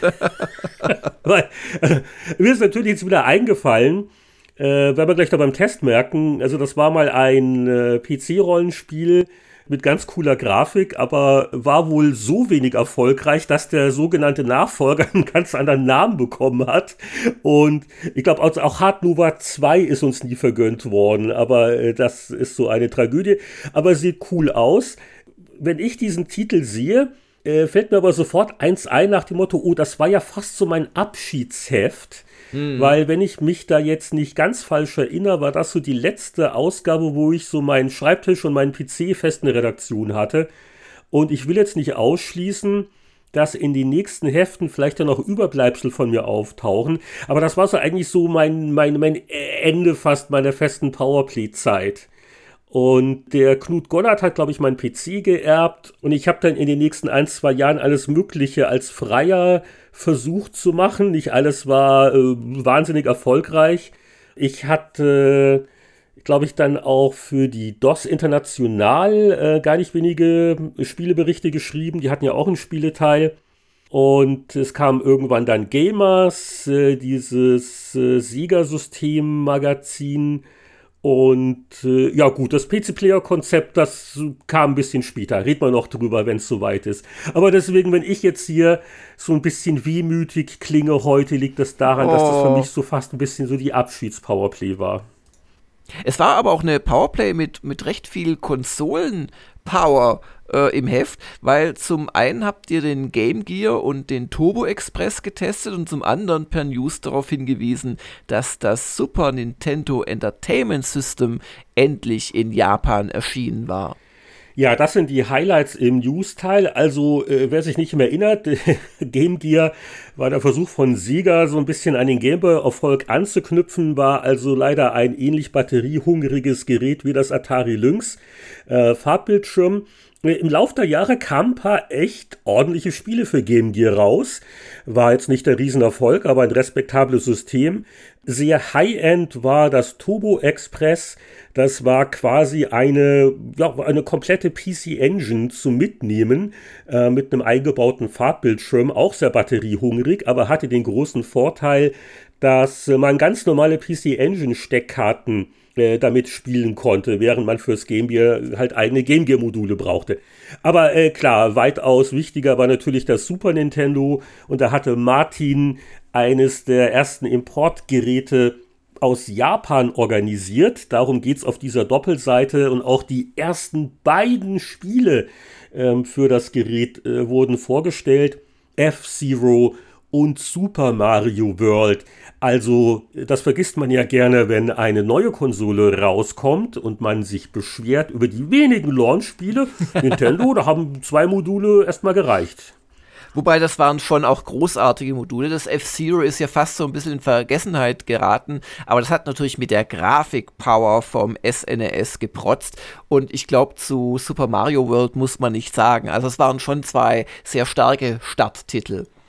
Was ich noch amüsant fand, war die Erwähnung des Importhändlerpreises von rund 750 Mark. äh, also umgerechnet hat das Ding in Japan etwa 300 Mark gekostet. Aber klar, äh, der Händler, der will ja auch was dran verdienen. Also ja. wahrscheinlich, äh, idealerweise verdoppelt man das, ne? so Einkaufpreis. Ja, und dann gibt es sicherlich auch noch Zoll. Importsteuer und Zoll. Ja, genau. Ja, ja, Frachtkosten.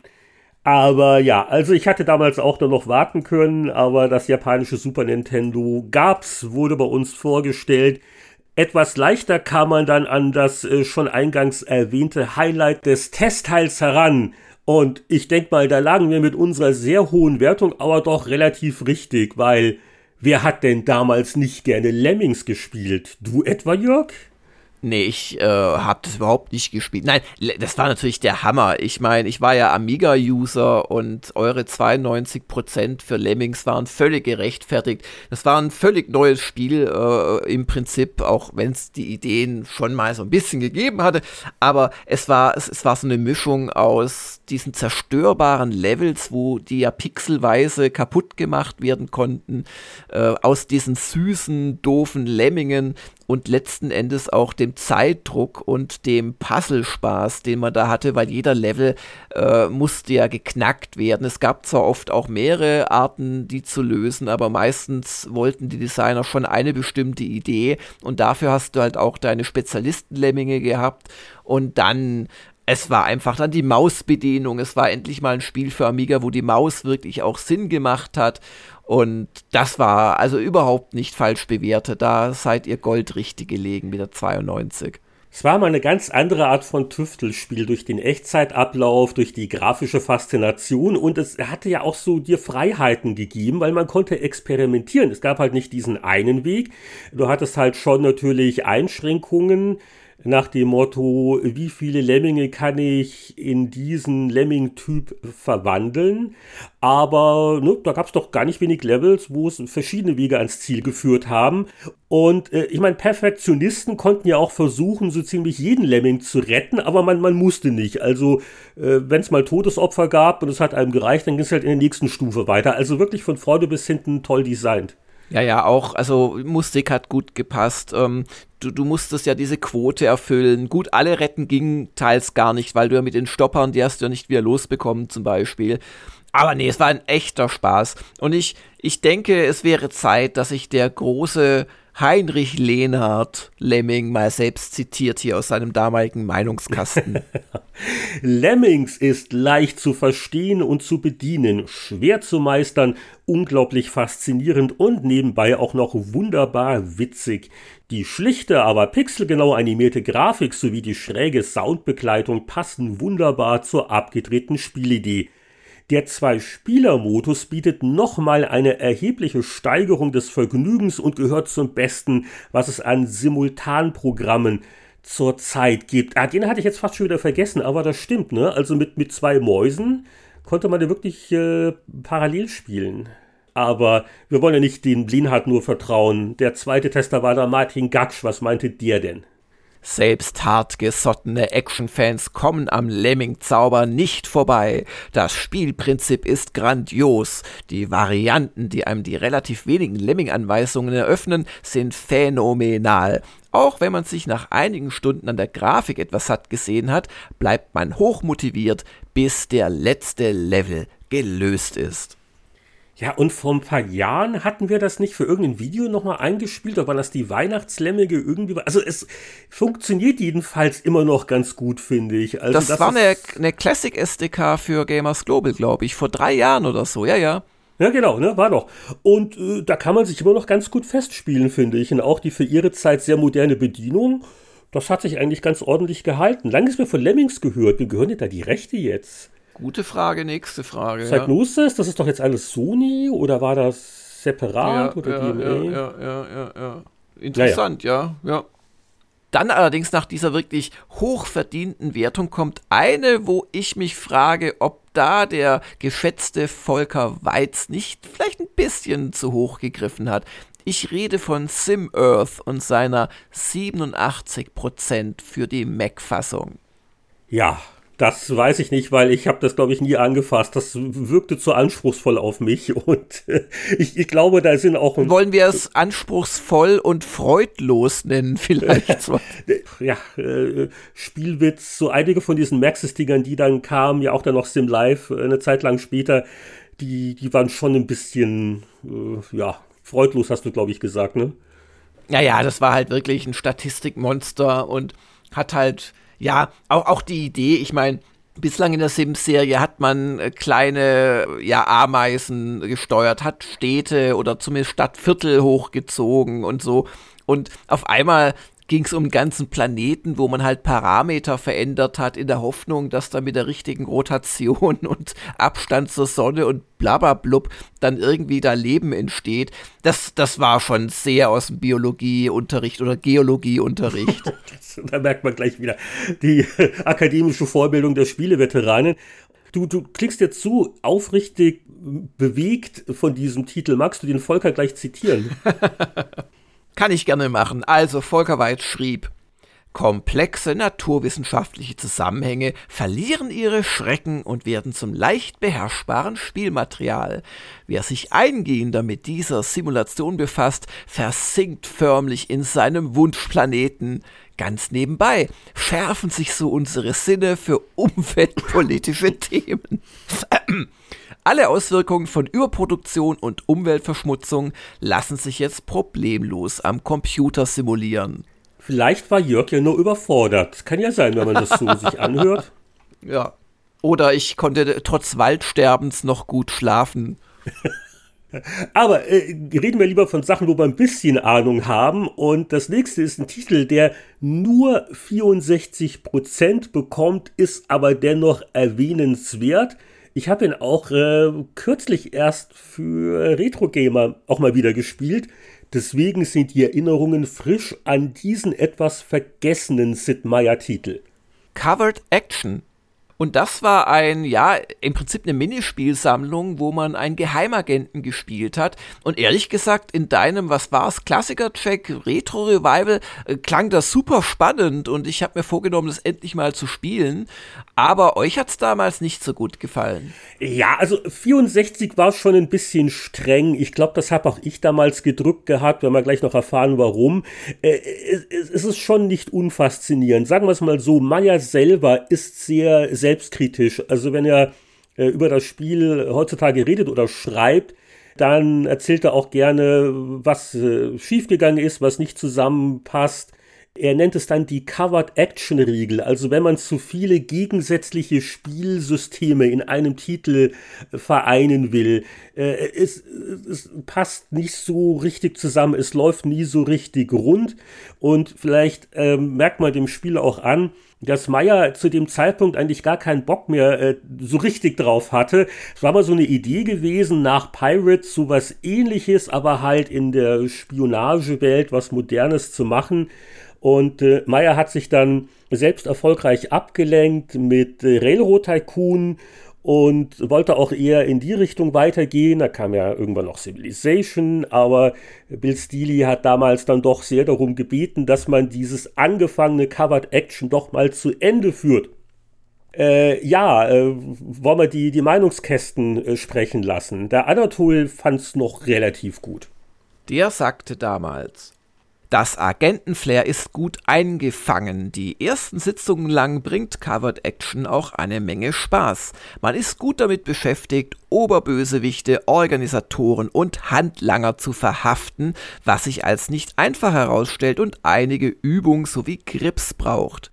Auf Dauer wird das Spiel allerdings eintönig, da sich der Ablauf Suchen, Einbrechen, Verhaften doch sehr wiederholt. Ja, und du hast ja vorhin schon gesagt, es war halt so eine Sammlung von verschiedenen kleineren Spielen, äh, sei es nun der, der Einbruch in Gebäuden, äh, wo man Spuren gesucht hat. Äh, es gab, glaube ich, auch so ein, so ein Überwachungsminigame und so weiter und so fort.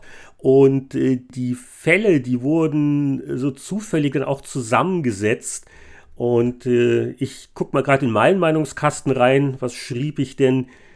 Die Spionagefälle sind alle recht ähnlich und auf Dauer kommen keine neuen spielerischen Elemente dazu. Covered Action ist eines dieser Programme, die einen auf den ersten Anblick unheimlich ansprechen, aber langfristig nur Motivation knapp oberhalb der Mittelmaßgrenze bieten. Und ja, ähm, bei Pirates hatte das besser funktioniert und, und hier wirkte es schon ein bisschen repetitiv, also, also gerade also die etwas langwierigen Erkundungen äh, von irgendwelchen Gebäuden. Und äh, der Gag war halt, dass du am Ende des Tages halt dann entlarvt hast, wer der, der Bösewicht war und da ging es halt mit dem nächsten Fall weiter. Ähm, auch wo halt dann eigentlich im Prinzip immer wieder dann dieselben Minispiele in anderer Reihenfolge aufgerufen worden. Gab es nicht auch eine Autoverfolgung, äh, die so ein bisschen komisch war? Also es, es knirschte so ein bisschen, es war faszinierend, ganz witzig, aber es hat schon seine Gründe, warum das nicht zu den großen Maya-Klassikern gezählt wird. Aber jetzt endlich das Spiel mit der bläulichen, kecken Dame vom Titelbild, Hard Nova. Und hier habt ihr eine höhere Wertung gezückt als bei Covered Action. Ja, wenn er Michael Hengst ein Rollenspiel testet, ich meine, ja gut, 72 Prozent, äh, schwer vergleichbar auch die beiden Titel. Und also ich äh, habe an Nova wirklich null Erinnerungen. Äh, es war wohl recht äh, knifflig und ein bisschen nischig. Wie hat der Michael denn seine Wertung begründet? Das Science-Fiction-Szenario ist prächtig und das Geheimnis um das Ziel des Spiels fesselt für einige Wochen an den Bildschirm. Schade nur, dass Michael Kosecka nicht mehr die Grafiken gezeichnet hat. Zudem halte ich persönlich die umständliche Benutzerführung für etwas unglücklich. Hard Nova ist ein würdiger Nachfolger und spricht wegen dem recht hohen Schwierigkeitsgrad vor allem alte Future Magic Hasen an. Neueinsteiger haben es etwas schwer. Ich, ich, kann das erklären. Hä? Also das berühmte legendäre Sentinel Worlds. Ja. Das so der Vorläufer war. Da, das ich auch schon nicht kannte, ja. Genau. Das, Nein, das ist dasselbe Spiel. Der volle Name war also entweder war es Future Magic 1 Sentinel World oder es war Sentinel World 1. Es, es gab Future gar keine Magic. Hasen. Das, das heißt alte blablabla Veteranen. Und Future Magic ist ein Teil des Titels von Sentinel World. Genau, Dann habe genau. ich es verstanden. Ist, das ist immer noch dasselbe wenig bekannte Spiel. Wir haben um die Leser zusätzlich zu verwirren, da diese verschiedenen Fährten gestreut. also, wie gesagt, die übersichtliche Anzahl der alten Hasen kombiniert mit dem hohen Schwierigkeitsgrad, der erwähnt wird, kombiniert mit der umständlichen Benutzerführung, die erwähnt wird, ah, ich glaube, da so langsam kommen wir der Sache auf die Spur, warum das äh, nicht so ein Riesenhit war. Übrigens, direkt nebendran hat man auf einer halben Seite und einer ähnlichen Wertung 71 Prozent, ist eines von diesen, ich glaube, zwei waren ja, genau. Ultima 6 Spin-Offs, The Savage Empire, also ein Spiel, das die Engine von Ultima 6 verwendet, aber ein völlig eigenständiges Szenario hat. Hat mich lustigerweise, wie schon der, der erste Teil dieses Mars-Dingens, hat mich's nie so richtig interessiert. Und dabei war ich ja der größte lebende schwäbische Ultima-Fan. Und ähm, insoweit kann ich da auch nicht viel zu sagen. Also wenn ich es mal gespielt habe, war es nur angespielt. Und ich glaube, die Wertung ist äh, leider gerechtfertigt. Aber das nächste Rollenspiel, das uns hier anspringt, da weiß ich noch, dass äh, mich das durchaus äh, ein paar Tage sehr intensiv beschäftigt hat, um nicht zu sagen ein paar Wochen. Ein äh, echter Klassiker. Wizardry 6 Bane of the Cosmic Forge 89% Third Tech at its best ein richtiges Rollenspielmonster. Ja, und das war so eigentlich das erste Wizardry äh, für normale Leute in Deutschland. Das ist ja eine Serie, die wir äh, 8-Bit-Kinder gar nicht so richtig mitbekommen hatten, weil gab es ja erst nicht für den C64. Und als dann die Jahre vergingen, ich glaube, die ersten fünf Wizardries, die waren ja alle grafisch eher äh, schlicht und auch spielerisch äh, ziemlich veraltet. Und dann gab es halt dieses Comeback-Spiel sozusagen, dieses Bane of the Cosmic Forge.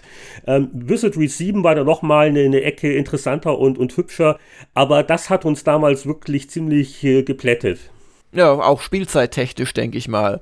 Ja, also ich habe das auch nie durchgespielt, da war der Michael äh, mir deutlich voraus.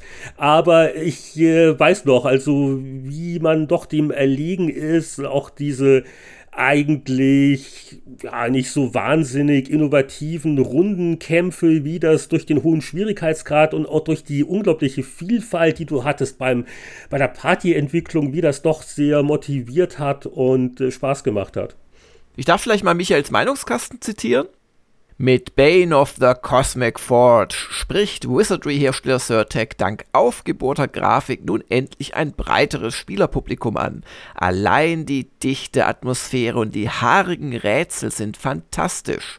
Cosmic Forge ist aber ein recht harter Brocken, trotz einstellbarem Schwierigkeitsgrad. Eines der besten Spiele dieses Genres, das im Moment für PCs zu kriegen ist.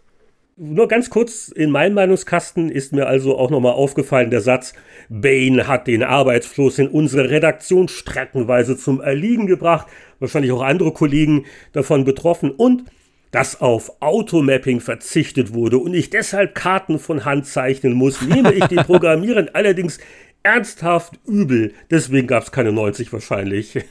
weiß nicht.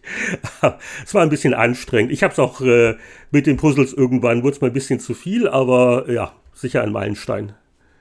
Dann auch ein Spiel, wo man gedacht hätte, so vom Namen her, ja, das, das ist jetzt hier State of the Arts, dann aber nicht war.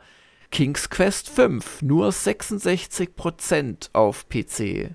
Ja, und das fand ich noch relativ äh, freundlich bewertet. äh, ich, ich, hatte das mal äh, vor einiger Zeit mal wieder angespielt. Das war so Sierra auf dem Gipfel des äh, Logikirrsinns und vor allen Dingen halt eine fiese Sackgasse nach der anderen. Äh, war aber deswegen bemerkenswert, weil das war, glaube ich, das erste Mal, dass sie bei King's Quest ein modernes Icon-Anklicksystem genommen haben. Aber äh, wie der Anatol locker berichtet, mit überschaubarem Erfolg. Anatol meinte, tja, das war wohl nichts. Sierra hat sich an Lucasfilm Adventures und deren vorbildlichen Benutzersystem orientiert, aber das hat nicht so recht hingehauen. King's Quest 5 ist auf einem durchschnittlichen AT-System so quälend langsam, dass man am liebsten seinem Rechner einen Tritt verpassen möchte. Außerdem ist die Geschichte recht bieder, das Spiel nicht sehr umfangreich üblicher Märchenmix mit nicht sonderlich originellen Puzzles. Ja, die Märchen-Adventures waren ein bisschen enttäuschend. Dagegen gab es hier noch einen Amiga und Atari ST-Titel im Testteil, der richtig hoch bewertet wurde, bei dem ich aber jetzt ganz auf hier unseren Amiga-Besitzer Jörg hoffe, weil also ich habe Spin Dizzy Worlds, glaube ich, nicht gespielt. Nee, äh, muss ich dich auch enttäuschen. Also Spin Dizzy sagt mir was, aber Spin Dizzy Worlds habe ich, glaube ich, nie gespielt. Ich hatte völlig vergessen, dass es da einen 16-Bit-Nachfolger gegeben hat. Aber deswegen haben wir ja die alten Hefte, Doppelseite Powerplay. Also Spin Dizzy vielleicht noch mal ganz kurz ausgeholt. Das war so ein isometrisches, puzzlehaltiges Geschicklichkeitsspiel, das ja auf den, auf den 8-Bit-Dinger, ne? Das haben wir doch alle gespielt. Ja, ja, genau. Also quasi ein Marble Madness-Verschnitt, kann man sagen, mit, mit Kreisel. Ja, äh, schwieriger und, und niveauvoller, könnte man sagen. Und glaube auch aus heutiger Sicht vielleicht auch ein bisschen äh, zu hart teilweise. Und äh, der Martin schrieb dann über den Nachfolger Spin Dizzy Worlds. Obwohl mich der Kreisel so manchen Nerv gekostet hat, komme ich einfach nicht davon los. Paul Shirley hat eine Fortsetzung abgeliefert, die man getrost als Meisterwerk bezeichnen kann. Die Kombination aus Action und Tüftelelementen ist bestens geglückt. In eines muss man sich allerdings gewöhnen, das Stoppen des Kreisels mit der Space-Taste im weiteren Meinungskasten äh, schreibt Martin dann noch, dass ihm also das Joystick mal öfters runtergefallen ist, weil man also sehr schnell ich glaube, der eine Feuerknopf, den du halt nur hattest auf dem Amiga, war halt springen. Und du musstest aber dann immer wieder auf Space hauen, damit dir dann der Kreisel nicht wo wieder runterfällt. Hm. Und das stelle ich mir etwas anstrengend vor. Also das, da wundert das stelle ich mir auch. Ja. Fast die hohe Wertung.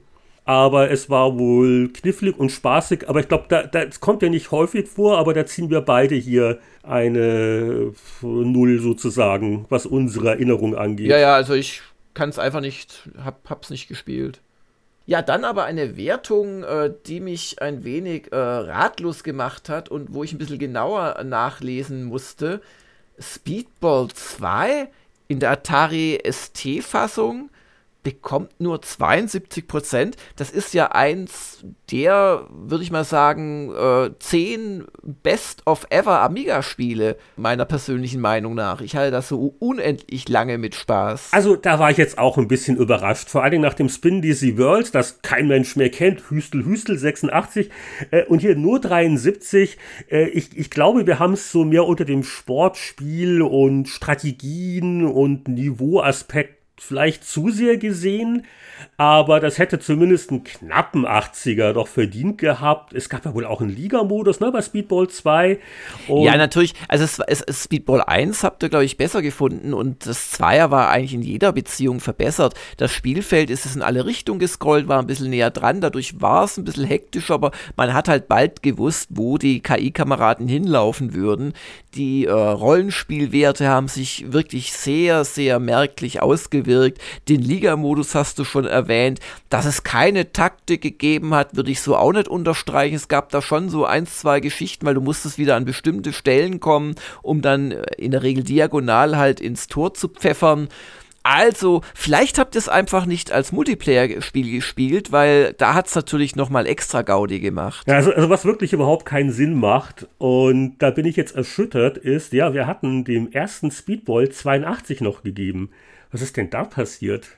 Da müssen wir irgendwann mit, mit, mit Martin mal austauschen. ähm, ja, ja sich oder, so war die, oder war die ST-Fassung einfach schlechter oder so? Kann das sein? Mm, nee, die waren eigentlich, die Bitmaps hatten technisch eigentlich ganz gute ST-Versionen auch gemacht. Das müsste ich jetzt mir wirklich nochmal angucken. Aber da, ja, vielleicht wirklich zu, zu wenig zu zweit gespielt und vielleicht zu sehr auch, ah, das ist ja nur der Nachfolger und ist ja doch ein bisschen ähnlich. Aber das erkläre ich hiermit offiziell als so eine Fehlwertung. also Speedball 2 ist sicher ein 80er. Äh, ich habe auch vor ein paar Jahren es erstmal wieder gespielt und äh, das, das macht einfach Spaß und ja, und dann die, die Sprachausgabe und wenn deine getöteten Spieler da vom Platz getragen werden oder schwer verwundeten. Und ich, ich fand halt, ich weil ich so. Martin, Martin ja, schreibt, Martin war's. taktische Finessen lassen sich hier zwar nicht ausbaldowern, Dafür ist ordentlich Tempo im Spiel. Ja, naja. Das hat in der Lehnhardt geschrieben.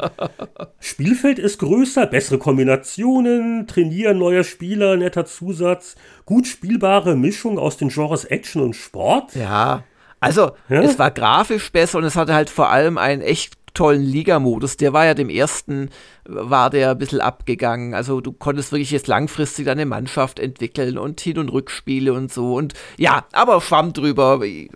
Man kann auch mal ein bisschen daneben legen. Vielleicht war es ja ein Druckfehler, immer eine beliebte Ausrede. ja, also da, da hätte man auch äh, damals, also dass es, dass es weniger als das erste gekriegt hat, das war Blödsinn. Vielleicht haben wir das übersehen. Hm. Äh, dafür entschuldige ich mich hiermit im Namen der Redaktion. Und Ah, okay, jetzt, ich, ich mag ja gar nicht mehr äh, weiter gucken, unter anderem auch, weil wir gar nicht mehr so viel Zeit haben. Aber ein, ein Videospiel noch, ne? Das muss sein. Castle of Illusion, 78% für Mega Drive, konnte ich nicht spielen, aber ich habe die schönen Disney-Screenshots bewundert, denn es ging um Mickey und seine Freunde. Und ich glaube, hier können wir tief durchatmen. Die Wertung trifft es eigentlich sehr genau. Vor allen Dingen auch, wenn man sich erinnert, der Nachfolger war ja dann äh, noch äh, ein bisschen besser und auch spielerisch noch ein bisschen interessanter. Und ich glaube, das ist doch auch beim Mega Drive Mini dabei, ne? Castle of Illusion, bin ich mir sehr sicher. Und auch äh, der zweite Teil. Also Jörg, kannst du das gleich noch nachholen. Aber erst musst du uns noch den äh, Meinungskasten von Martin Gatsch vorlesen. Äh, Moment, ich habe mal schnell aus dem Nachbarbüro das Mega Drive Mini reingeholt und werde das überprüfen. World of Illusion ist drin oh, oh, die Packungen sind zu klein. Am späten Abend kriege ich das nicht mehr auseinander dividiert. 40 Spiele auf einer nicht allzu großen Packung. Ja, nee, das ist Castlevania. das ist, also, wir gucken lieber mal in äh, Wikipedia rein, was da so drin ist. Aber auf jeden Fall ist World of Illusion Na, drin. Das, das muss, nein, nein, nein. Ich habe jetzt noch mal offiziell nachgeguckt. Also bei der japanischen Version nicht. Aber in Europa und PAL war auch, also auch Castle of Illusion dabei, das erste, über das wir jetzt hier auch reden. Weil ich erinnere mich, wie ich das nämlich letztes Jahr oder wann kam dieses Mega Drive Mini raus, äh, angespielt habe und war immer noch eigentlich ganz äh, angetan. Von der Grafik, die einfach nett ist. Ja. Aber, aber das, der Nachfolger ist besser. Bestimmt wirklich. Also deswegen die 78 Prozent im Gegensatz zu Speedball 2 nicht zu sehr zu niedrig. Und Martin Gax lobte, Was zunächst wie ein niedlich simples Spiel für die ganze Familie wirkt, entpuppt sich schon bald als hochwertiger Geschicklichkeitstest für die ganze Familie. Je höher der Level, desto schöner die Grafik und desto ausgefeilter der Spielablauf. Obwohl es kaum Extras gibt und Mickey in seinen Handlungen recht eingeschränkt ist, springen, laufen, schießen, spielt sich Castle of Illusion hervorragend. In der Kategorie Jump and Run gehört es zu den besten aktuellen Programmen, ohne allerdings an Super Mario Bros. rütteln zu können. Aber sehr interessant, die Gesichteranalyse. Da tobten doch sicher in der Wertungskonferenz die Kämpfe. Wird vielleicht eine 80 oder nicht? Der Super Nintendo Mario verwöhnte Martin macht nämlich nur das Gutgesicht. Und der zweite Tester ist der Volker Weiz. Der brauchte wohl Erholung von Sim Earth und der macht das Supergesicht. Also der hätte wahrscheinlich auch eine 8 vorne dran gut gefunden, aber der Martin hat das dann schon so richtig hingedrückt. Aber insgesamt eine wirklich schöne Ausgabe der Powerplay. Und ähm, ich glaube, die, die Powerplay hat diesmal die Zeitreise gewonnen. So rein, ja, also eben im Jahrzehnte-Vergleich muss man sagen, ja, hat die Powerplay gewonnen dieses Mal. Und du kannst jetzt beruhigt zur Verabschiedung unserer Hörer schreiten. Obwohl wir noch unzählige Videospieltests hätten, wichtige Sachen wie Rotblasters für Lynx, aber ich glaube, uns wird gleich der Strom abgedreht. Oder, oder Super Offroad für Amiga. Und deswegen verabschieden wir uns bis nächste Woche für die Patreon-Unterstützer oder bis in zwei Wochen für den Rest der Welt. Und wie immer machen wir das mit einem inbrünstigen Tschüss.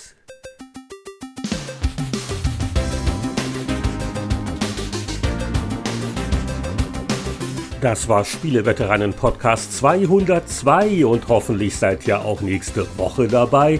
Da planen wir aktuell ein altes Spiel aus der C64-Ära und ein Gastveteran hat sich auch angekündigt. Zum Abschied wird wie immer intensiv in die Runde gegrüßt. Wir lieben euch ja alle, insbesondere unsere Patreon-Unterstützer und ganz leidenschaftlich die Mäzenbäcker. Und das sind Tobias Navarra, Markus Werner, Christian Timmer, Christian Kohlheim, Trumper, Sören Stoneman, Marc-Alexander Grundke, Lüder Görtmüller, Thomas B., Mario Stritzelberger, Pascal Turin, Gronk, Alexander Schulz, Peter Verdi, Heinrich von Wallnau, Whitebed, Abrichte und Kurprinz. Alles Gute bis zum nächsten Spieleveteranen-Podcast.